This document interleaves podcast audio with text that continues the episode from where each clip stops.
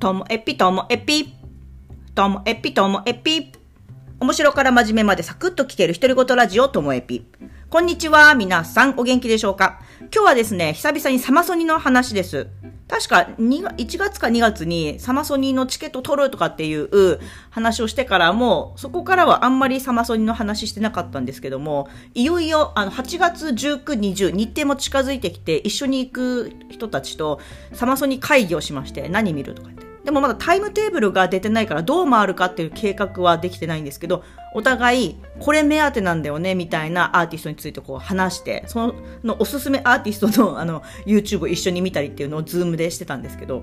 まあ共通してるのは、そのヘッドライナーのブラーですね。ブラーブラー。あのオアシスとブラーといえばっていうあの頃のねブリットポップでなんか2つはすごくこうあのライバルみたいに仕立て上げられていたっていうそのブラーがヘッドライナーでしかもリアム・ギャラガーも来る。私はリアム・ギャラガーなんですよ1番は。丸1リアム・ギャラ 2, 2番にあのブラーってあって。でそれ以外にもあのスナッツってすごいイギリスで気になっているバンドとかあとインヘイラー。インヘインヘイラーはインヘイラーはえっ、ー、と、U2 のボノの息子っていうのが最初こうよく言われてましたけど、でもその、ボノ抜きにしてもいいなっていう感じはあったり、あとはその、私たちがダベチンさんとね、イギリスのパフィーって呼んでいるこのウェットレッグとか、そのイギリスのバンドもすごい気になるのいっぱいあったし、あと、それ以外におすすめで、いや、フォールアウトボーイ絶対いいよね、みたいな。のとか、あとは K-POP も結構出てて、K-POP のニュージーンズっていう女の子5人組がめっちゃなんか可愛いし、ノリもいいしみたいな、そういう話で盛り上がって。で、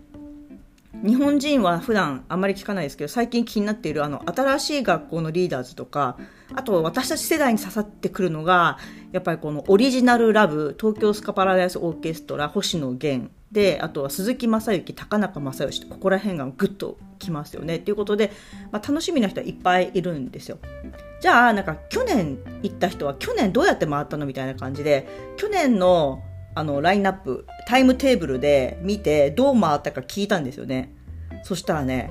びっくりしました。私はね、去年も行きたかったけど、去年はザ・1975とカサビアンとプライマルスクリームとフィッシュボーンが来るから行きたかったんですよ。で、フィッシュボーンっていうのが、アメリカのこうスカのバンドなんですけど私が札幌で高校生の時に初めて洋楽のライブに行ったのがフィッシュボーンだったんですよ。ちっちゃい箱のペニーレーンだったと思います。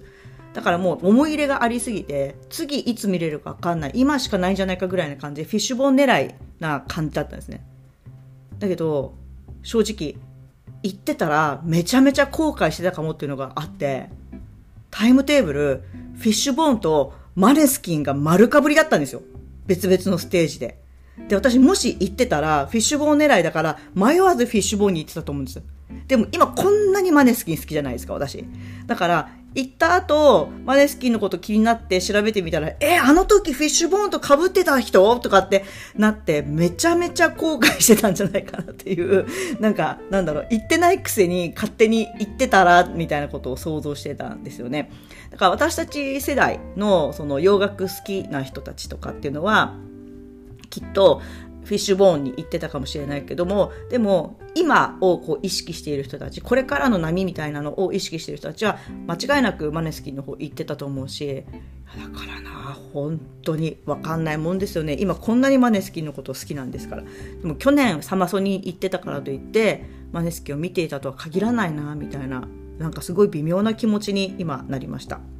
でそのサマソニっていうのがあの私にとってはこう2回目のフェスになるわけですよ。先日ガンケフェスに行ってこのサマソニ。そしたらあの周りに言われました。